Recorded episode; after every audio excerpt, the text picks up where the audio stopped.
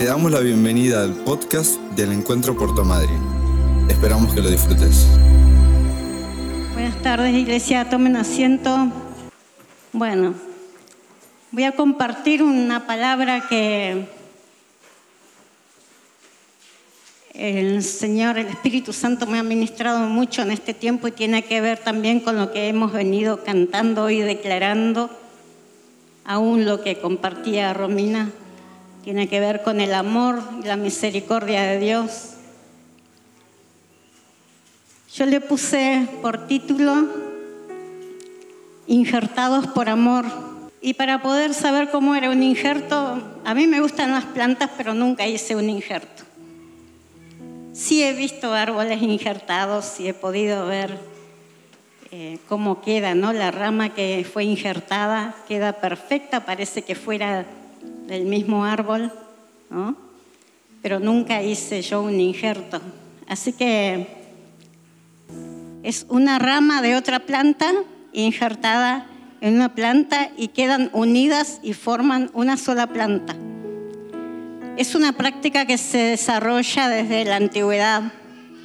Ahora creo que hay otros métodos, pero esta práctica es antigua. Y el propósito del injerto es que la planta tenga un, mejor desarrollo ¿no? y produzca buenos frutos, que sea una planta fuerte, ¿no? una planta con buenos frutos. Ese es el propósito de un injerto. ¿Y por qué hablo del injerto? Porque leyendo Romanos 11, del 11 al 24,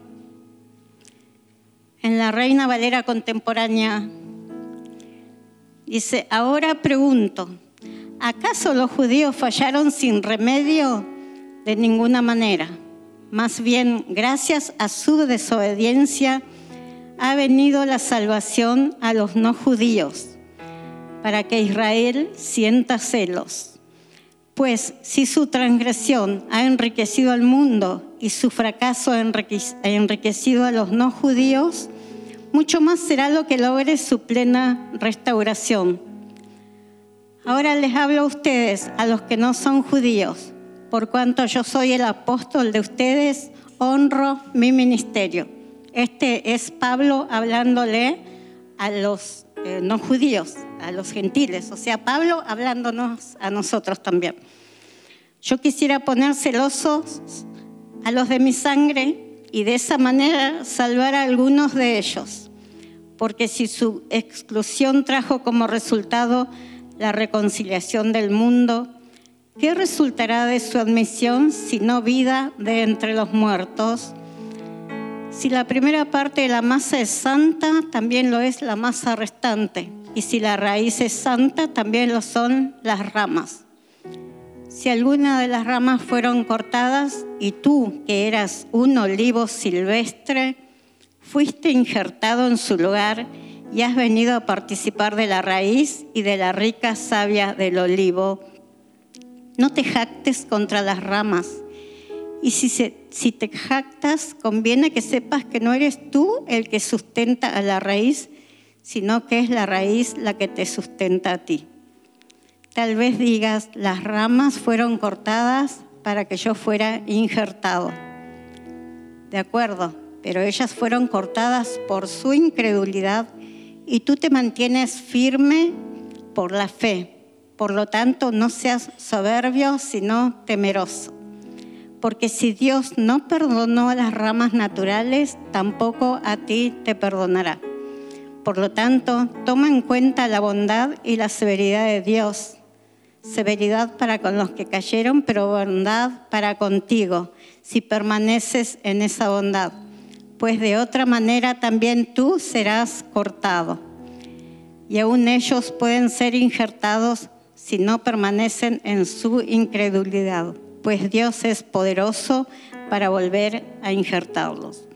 Porque si tú, que por naturaleza eras un olivo silvestre, contra la naturaleza fuiste cortado e injertado en el buen olivo. Con más razón, estos, que son las ramas naturales, serán injertados en su propio olivo. Acá podemos ver Pablo hablándole a los gentiles, ¿no? que son parte del pueblo de Dios. Pablo hablándonos a nosotros también, que somos gentiles. Pablo les habla porque Dios había rechazado, ¿no? A los judíos que no aceptaron el llamado divino, a los judíos que rechazaron a Dios. Y Dios, por su amor y misericordia que hizo, nos colocó a nosotros, a los gentiles. Eh, cuando Pablo usa la imagen del olivo es porque en Israel el olivo es una planta muy representativa. No sé si yo miro muchos videitos de Israel, hay dos canales que me encantan y, muestran toda la vida de, Israel, todo. Y los olivos sobreabundan en la vereda, por donde vayan, hay olivos, ¿no? Hay plantaciones, bueno, está el, este, huerto Getsemaní, donde, donde este, el Monte de los Olivos, que está repleto de olivos, y ahí está el, este, el jardín, ¿no? De, el huerto donde estuvo Jesús orando. Y otra de las cosas, eh, dice que todavía están los árboles los olivos donde, ahí en el huerto donde estuvo Jesús, porque eh, son longevos, duran más de dos mil años los olivos y aún dan frutas, todavía dan frutos y de ese fruto sacan aceite. Eso, eso lo estuve escuchando en uno de los videitos que yo veo de, Israel, en uno de los canales. Me gusta, me gusta investigar todo lo que es respecto del pueblo de Dios y la nación de Israel, ¿no? el país, un país riquísimo, súper bendecido. Y en este pasaje Pablo usa el ejemplo del olivo, que son los judíos. ¿No? Los olivos, el olivo bueno habla de, del olivo habla de los judíos y el olivo silvestre se está dirigiendo a nosotros, a los gentiles. Dice que Dios desgajó ¿no? la rama del olivo, del buen olivo, fue el, el judío que rechazó a Dios, lo desgajó, lo cortó ¿no? del árbol bueno y en ese, en ese corte nos injertó a nosotros ¿no? las ramas del olivo silvestre. En el Antiguo Testamento el olivo es este, usado ¿no? como representación al pueblo de Israel, representa al pueblo de Israel. Y en Jeremías 11, del 16, 11, 16a, cuando Jeremías le habla al pueblo, le recuerda que el Señor dice, te puso por nombre olivo frondoso, lleno de hermosos frutos. O sea que Dios le dio el nombre ¿no? al pueblo de Israel de olivo, olivo bueno, el olivo bueno. Cuando leía esta palabra, que uno lee la, palabra tantas veces, ¿no? Pero fue algo que me tocó y me ministró, me ha venido ministrando todo este tiempo. Y cuando Laura compartió un jueves el mensaje que decía nacer de nuevo, el, nacimiento espiritual, nacer de nuevo, el Señor me lo recordó de nuevo me lo trajo a la memoria este pasaje, ¿no? porque nacemos espiritualmente, ¿no? pero hay algo detrás de esto del nacimiento. ¿no? Y me recordó, me llevó esta palabra de nuevo. Y me detuve en los versículos 17 y 18, donde dice, si algunas de las ramas fueron cortadas, y tú que eras un olivo silvestre, está refiriendo a nosotros, ¿no? Fuiste injertado en su lugar y has venido a participar de la raíz y de la rica savia del olivo. Dice, no te jactes contra las ramas y si te jactas, conviene que sepas que no eres tú el que sustenta a la raíz, sino que es la raíz la que te sustenta a ti. Estos dos versículos me ministraron tremendamente al, al ver y me conectó, ahí nomás me conectó Juan 3:16 cuando dice que de tal manera amó Dios al mundo que ha dado a su Hijo unigénito para que todo, ¿no? esa palabra todo. Aquel que en él crea no se pierda, sino que tenga vida eterna. O sea, ese todo, en ese todo estamos nosotros, los gentiles, ¿no? O sea, estamos todos. Cuando leía esto, me conectó a, a Juan 3:16, ¿no? Y me llevó a ver el amor de Dios ese amor tan grande que a veces no alcanzamos a entender. Lo decimos, Dios es amor, el amor de Dios es grande, es infinito, es, no lo podemos medir. Y me llevó a, a darme cuenta, ¿no? o sea, la palabra me hablaba y me decía, de ver el amor de Dios, ese amor tan grande hizo que seamos partícipes de la salvación. ¿no? Que Dios dice que nos vio a nosotros ahí. Yo me, orando me imaginaba el olivo silvestre, que es ese olivo que está ahí tirado, que nadie lo cuida, que nadie lo riega, que quizás no dure mucho tiempo, que sus hojas son chiquitas, que quizás no dé frutos, que se está muriendo, no tiene vida, es débil. Y yo me imaginaba nosotros así, ¿no? O sea, el mundo de las tinieblas, o sea, nosotros estando en el mundo de las tinieblas, siendo ese olivo silvestre ahí al costado que nadie atiende, que se está perdiendo, sin frutos, sin agua, sin vida. Y Dios nos vio así, de esa manera olivo silvestre. Dice, cortó una rama y nos injertó por amor. Ese injerto fue por amor, porque Él ya había elegido su pueblo. Él ya le había dado todas las promesas a su pueblo. Pero cuando su pueblo lo rechazó, Dios pensó, nos miró a nosotros, miró al olivo silvestre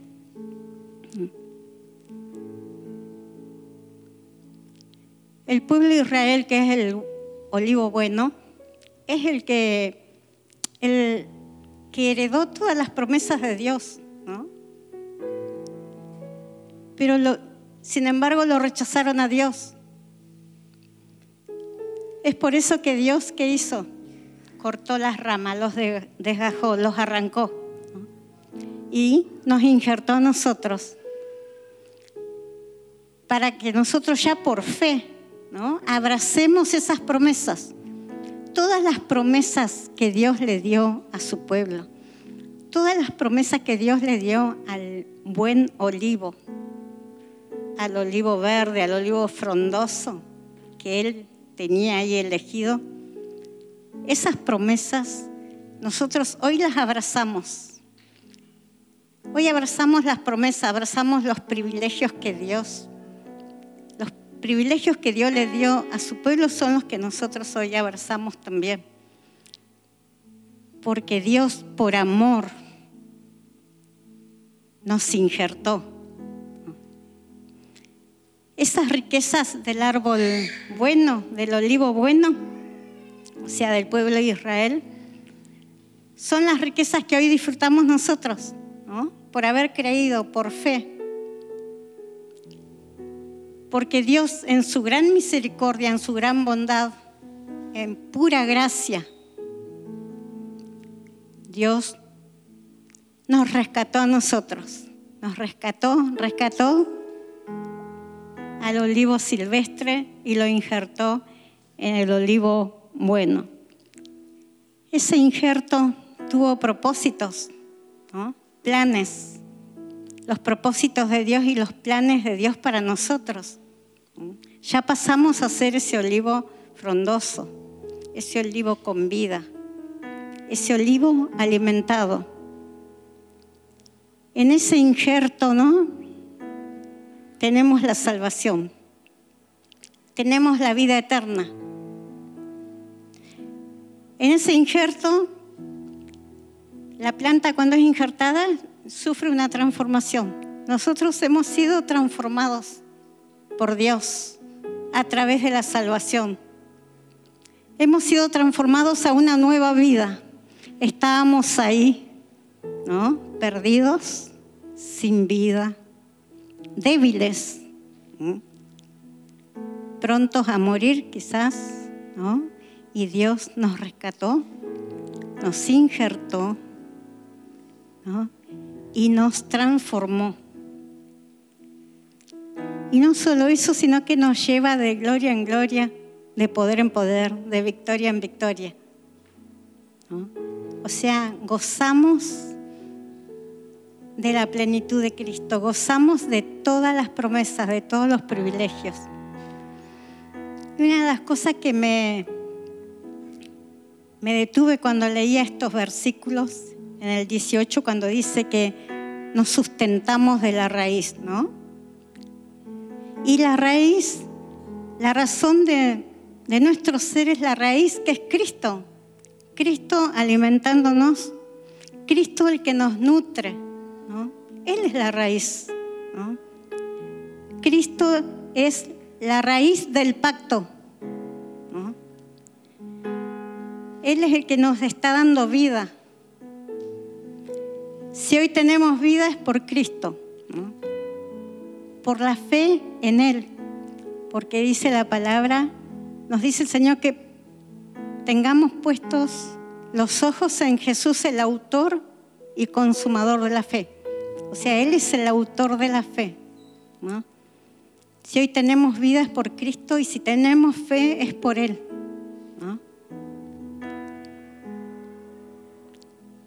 Y qué glorioso es saber que hoy formamos parte del árbol bueno. Ya no somos ese olivo silvestre que está ahí tirado, abandonado, perdido, prácticamente sin vida, débil. Hemos sido cultivados por, la, por las manos de Dios. Él hizo la tarea, Él hizo el injerto. ¿Qué mejor? Que Dios hizo esa tarea. Todo lo hizo por su gran amor, por su gran misericordia, por su gracia, su gracia divina. Y esto me llevaba, ¿no? Y nos tiene todos los días debemos de recordar que que fue muy grande el precio que pagó Cristo en la cruz por nosotros, para que fuéramos injertados fue muy grande. Él derramó su sangre en la cruz por nosotros. Para que fuéramos injertados, Él tuvo que ir a morir en la cruz. Para que tuviéramos vida eterna, Él tuvo que entregar su vida a Él. Para que hoy tengamos la salvación, Él tuvo que entregar su vida en la cruz. La cruz ¿no?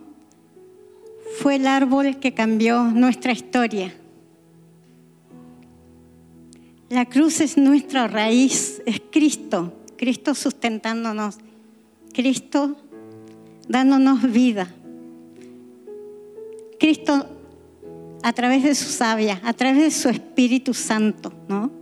Nos alimenta, nos afirma, nos fortalece, nos sostiene. ¿Para qué todo esto? Para llegar a la meta, para que el plan y el propósito de Dios que tiene con cada uno de nosotros se vea cumplido. Es por ello que al estar injertados en el árbol bueno y estar sustentados con la savia que es Cristo, debemos de... Yo noté cuatro puntos y que tiene que ver con la palabra rema, la palabra que este año nos sostiene, que nos acompaña, que nos anima. El primer, punto es perseverar. Dice, mantenernos firmes en la obra del Señor, en su amar, en su amor. Amar como Dios ama, como dice la palabra rema. Santiago 1.25 dice, pero ¿quién se fija atentamente en la ley perfecta que da libertad y persevera en ella?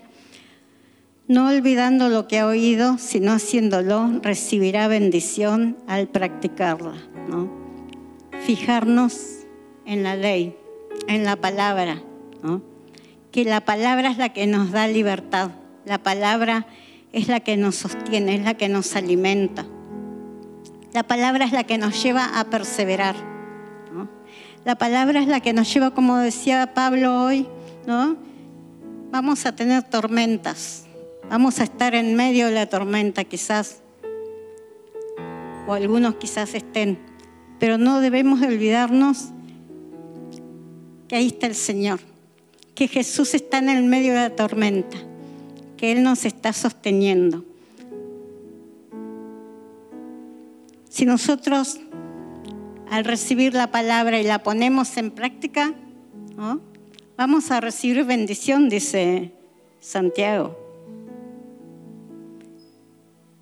Perseverar, como nos manda la palabra rema, este año, como ya venimos declarando por fe, que vamos a tener el templo nuevo, para un templo grande que va a tener aulas, oficinas, mucho espacio, porque declaramos que este año va a haber muchas, muchas almas nuevas. Y es por eso que nosotros tenemos que perseverar, perseverar en la palabra, perseverar en Cristo, en amor porque vamos, vamos a tener que ponernos activos, ¿no? Va a haber muchos más discipulados, se van a necesitar muchos más discipuladores, va a haber muchos más ABC, se van a necesitar personas que ministren, ¿no? Se va a agrandar todo. Y por eso debemos de perseverar. El segundo punto, la palabra permanecer, o sea, quedarnos, permanecer. La rama injertada en el olivo permanece, está ahí, pegada, está adherida, está unida al árbol. Y eso es lo que vamos a tener que estar nosotros quedarnos, permanecer unidos, unidos a Cristo, unidos a la palabra, unidos como hijos de Dios, amándonos los unos a los otros. Unidos a Cristo, que es la raíz que nos sustenta, es la raíz que nos nutre. Y como dice el versículo 20, la fe nos tiene que llevar a mantenernos firmes, a estar firmes. 1 Corintios 13, 13 dice, ahora pues permanece en la fe, la esperanza y el amor. Pero el amor es el más importante. Amándonos los unos a los otros como Cristo nos amó. Tenernos paciencia a veces. Primera de Juan 3:24 dice, el que obedece sus mandamientos permanece en Dios y Dios en él. ¿Cómo sabemos que Él permanece en nosotros? Por el Espíritu que nos dio. Permanecer a través del Espíritu Santo. Permanecer en los mandamientos, permanecer en la palabra del Señor en cada enseñanza que Dios nos da. Cada enseñanza que Dios nos da no es para que nos desviemos, no es para hacernos mal. Dios muchas veces nos corrige. Tenemos que aceptar la corrección, porque Dios lo hace por amor y lo hace con amor. Tercer punto, dar frutos. Llevando frutos en toda buena obra, Colosenses 1.10 dice, para que vivan de manera digna del Señor, agradándole en todo. Esto implica dar fruto en toda buena obra, crecer en el conocimiento de Dios. Así como ese árbol, el buen olivo, frondoso, fuerte, dando buenos frutos, así tenemos que estar nosotros, dando buenos frutos en toda buena obra y crecer en la palabra de Dios. Estamos en tiempo de descanso, ¿no? No tenemos discipulados, estamos en un descanso que nos hace falta también. Pero cuando viene la época de ya el mes donde comienzan los discipulados, ahí tenemos que estar todos. Tenemos que estar todos discipulándonos, porque ahí es donde nosotros crecemos, ahí es donde nos fortalecemos, ahí es donde nos nutrimos a través de la palabra. Cristo nutriéndonos, Cristo la raíz nutriendo al olivo bueno.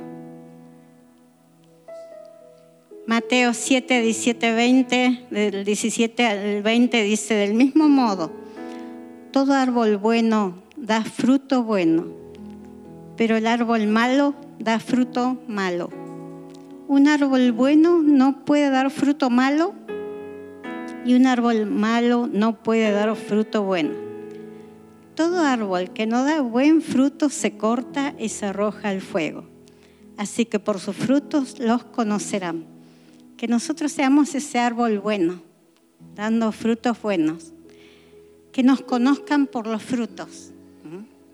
Donde estemos, donde estemos, en el trabajo, donde sea, que nos conozcan por los frutos.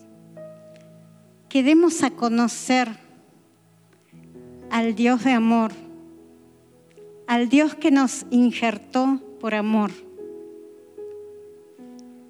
al Dios que miró, teniendo ya su árbol bueno, al pueblo de Israel, ya lo tenía elegido, pero por amor Él miró ese árbol silvestre, el olivo silvestre, y no dudó Dios en cortar la rama e injertarlo al olivo bueno. Porque todo lo hizo primeramente porque es sabio, porque tiene el poder para hacerlo y lo hizo por amor, como dice Juan 3:16. ¿no? Que todo aquel que crea en Cristo no se pierda, sino que tenga vida eterna, porque de tal manera Dios amó al mundo, de tal manera nos amó.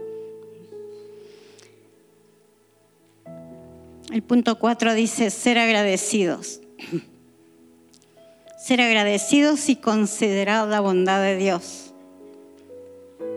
1 Corintios 15, 17 dice, pero gracias a Dios que nos da la victoria por medio de nuestro Señor Jesucristo ser agradecido, darle gracias a Dios en todo momento.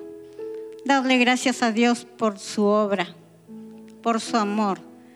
Darle gracias a Dios que si en un día, estando en el mundo de las tinieblas, un día, siendo ese olivo silvestre, Él no dudó, Él nos miró, cortó la rama y nos injertó en el olivo bueno, nos dio vida, vida en abundancia.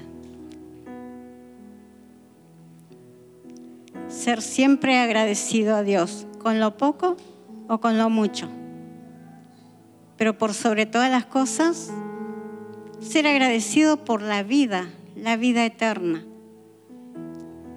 Lo demás, dice el Señor, que viene por añadidura que busquemos su reino, su justicia y dice, todo lo demás vendrá por añadidura.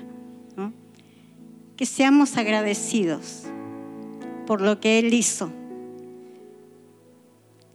que no desestimemos la cruz, que cada vez que miremos la cruz veamos el sacrificio de Jesús, el dolor del Padre viendo morir a su Hijo por nosotros, todo por amor. Y para concluir, como dice el salmista en el Salmo 52.8, que podamos estar en la casa de Dios como olivo verde. Que nuestra prioridad sea estar en la casa de Dios. La casa de Dios es nuestra casa también. Que podamos estar siempre, pero que también podamos estar no solo adorando a Dios en espíritu, en verdad, como adorábamos, sino también atentos, atentos a la casa, atentos a que a veces la casa necesita que la arreglemos, necesita mantenimiento. Que estemos atentos porque esta es nuestra casa también. Y si nosotros somos fieles en lo poco, Dios nos pondrá lo mucho. Si nosotros somos fieles en esto poco que tenemos, Dios nos pondrá el templo grande, el templo nuevo. Pero antes tenemos que demostrar nuestro amor también en esta casa que tenemos hoy, donde nos juntamos a celebrar, donde nos juntamos a estar en familia. Y una de las cosas que nunca olvidemos, ¿no? esa obra de Dios que Dios nos injertó por amor. Lo hizo solo por amor. Fue una gracia inmerecida, pero lo hizo por amor. Que esto siempre nos lleve a una mayor consagración a Dios, a una mayor fidelidad a Él, a una mayor búsqueda de su presencia también a ser humildes y no arrogantes ni orgullosos, porque dice Dios que si no, nos cortará también. Si no somos humildes y somos orgullosos, Dios dice que nos cortará, cortará, nos desgajará. Esta es una advertencia de Dios, ¿no? Dios nos está llamando este año a perseverar, a perseverar en amor, a permanecer y a dar buenos frutos.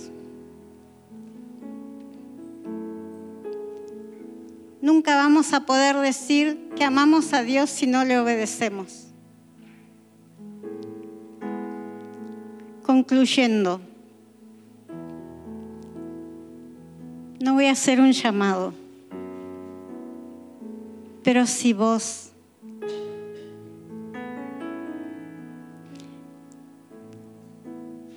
no estás perseverando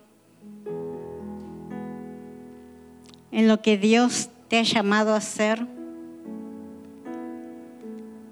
yo te animo, ahí donde estás sentado, que le pidas perdón a Dios